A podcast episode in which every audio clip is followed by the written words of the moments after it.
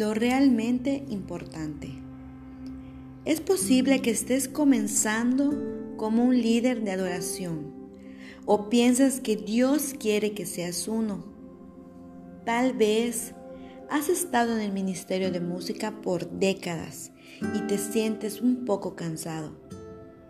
Quizás seas parte de un grupo de música o de un comité que planifica la alabanza. Tal vez eres un pastor y quieres entender más claramente cómo debería ser la adoración en tu iglesia.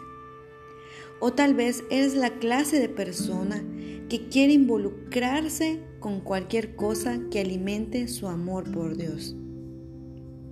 Cualquiera que sea tu situación, quiero ayudarte a que no pases por lo que describí al principio de este libro cuando asumí la responsabilidad de dirigir la adoración y todo me parecía árido y sin sentido, pues no lo es. El Señor gentilmente me lo recordó. Me dijo, eso es exactamente lo que sería sin mí. No tendría sentido. La adoración es importante. Es importante para Dios porque Él es digno de toda adoración. Es importante para nosotros porque adorar a Dios es la razón por la que fuimos creados. Y es importante para cada líder de adoración porque no hay privilegio más grande que guiar a otros a encontrarse con la grandeza de Dios.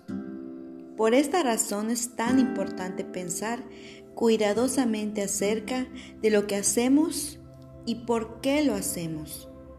Descubrir lo esencial en la adoración es una travesía en la que he estado por 30 años y en la que estaré por el resto de mi vida. Estoy contento de que hayas decidido acompañarme y si no te sientes adecuado para la tarea, estás en el lugar correcto para que Dios te use.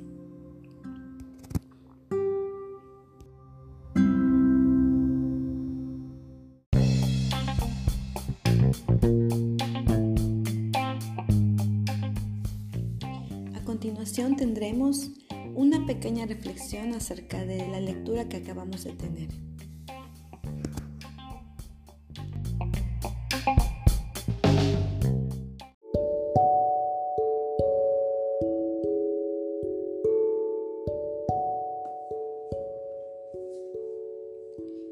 Vivir conforme al corazón de Dios no es algo que vale la pena, es algo que vale la vida.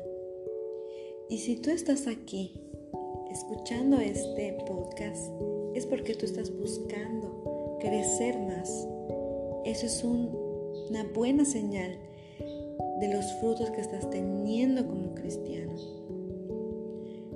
En este libro el autor comenta que una de las motivaciones principales que lo llevaron a escribir el libro es porque él pasó por un tiempo en el que sintió que su alabanza era vacía y sin sentido y que no quiere que nosotros caigamos en eso, que caigamos en la costumbre de simplemente pararnos a cantar porque es un compromiso, porque ya es parte de nuestro estilo de vida o porque ya lo tenemos en la agenda. Entonces debemos de darle la verdadera importancia. El libro se llama Nuestra adoración importa, pero ¿en verdad conoces la importancia de la adoración? El autor menciona muchas maneras por la cual es importante la adoración. Es importante porque es para Dios. Porque Él es digno de toda adoración. Es importante para nosotros porque adorar a Dios es la razón por la cual fuimos creados y también es importante para cada líder de adoración porque no hay privilegio más grande que guiar a otros encontrarse con la grandeza de Dios. Esa es una, son unas de las miles de razones por las que la adoración es importante. Pero aquí hay que dejarlo muy claro porque si tú quieres continuar con nosotros en este viaje, estudiando este libro, primero debes de tener en claro por qué es importante para ti, por qué lo haces, cuál es tu motivación. Que sean los motivos correctos, que sean para dar siempre gloria a Dios, para que Él sea exaltado.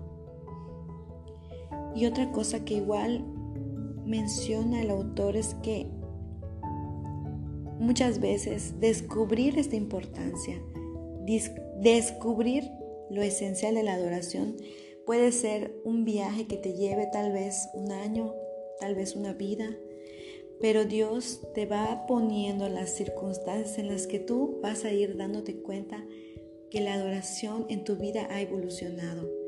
Al principio simplemente cantabas por cantar, luego un día quebraste en llanto, tocado por una alabanza.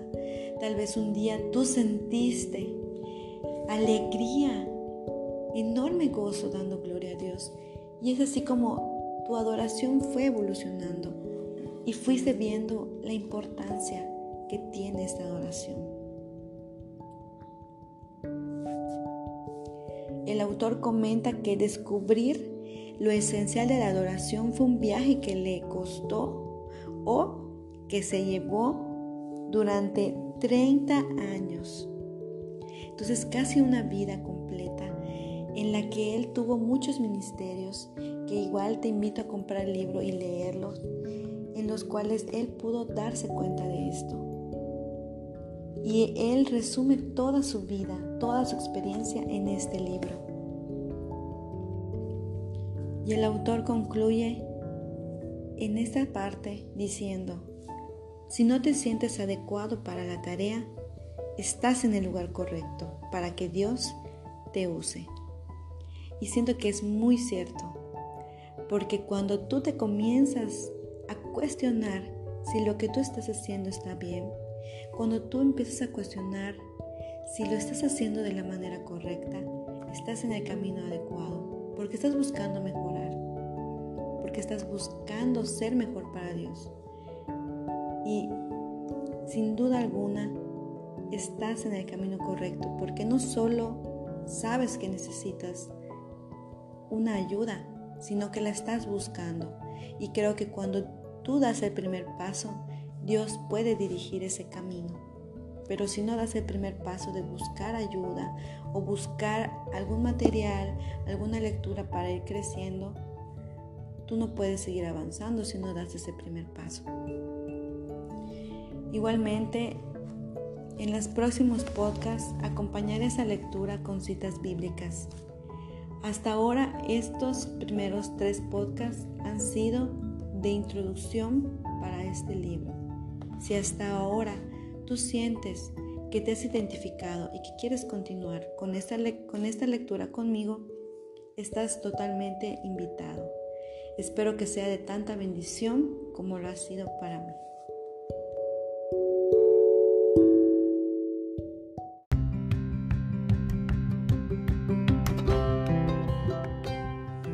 Pues hemos concluido un episodio más de Creyendo y Creciendo para la Gloria de Dios.